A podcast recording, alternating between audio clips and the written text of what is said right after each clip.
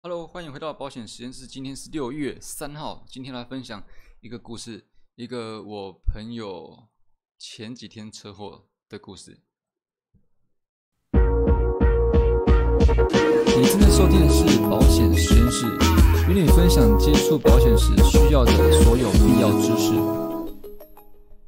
今天我会分享的内容呢，有他的呃车祸，经过车祸当下的环境。然后以及他后续做了什么，我先直接讲，他车祸之后呢，他没有当下立刻报案。他的故事是这样子的：前几天在他家门口，他家门口停其他别人别人的车啦，然后要回家的时候呢，就去不小心 A 到人家的车，然后没有报案就。回家了，不过他就是留留纸条，说我电话多少，然后我们家就是旁边门牌多少这样子。那没报案的原因是因为家里长辈说这个不用了，这么晚了，那晚上十点多在乡下算完了哈。长辈说不用这个，就留个留个字条啊，问了没照起啊啊，你留字条代表说我是真的很有诚意，我们也要跑掉，要好好好跟你处理这样的意思，留字条，所以他就留了字条，然后呢？那他他有问我意见，我意我的意思意思就是说，你还是得报警，不管你多晚你要报警，反正你不报警就是肇事逃逸。总之后来就是就是长辈的意思，好就这样子不报案，然后就回家了，留字条就回家了。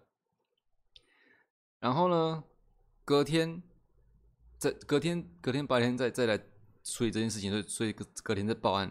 运气好的是那台车在他。报案的时候，到现场的时候，那台车还在。然后警察说这样子是有可能会开罚单的，但是那个警察警察上次很好，上次警察很好，没有给他开罚单。不过他说一般人一般一般来讲的话是有开罚单的权利的，因为你就是没有当下报案。然后第二件事情，如果说你没有立刻报案，你没有一个当下。原始状况的记录，保险公司也有可能不赔哦。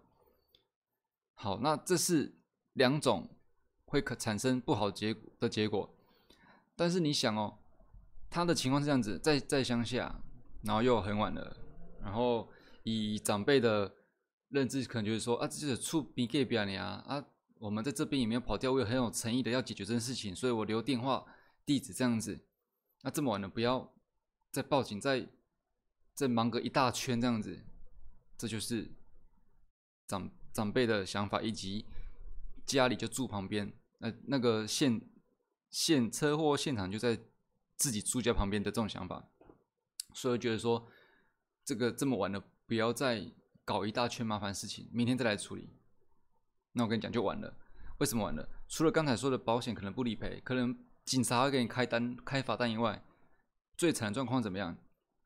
你隔天来处理的时候，那台车已经开走了。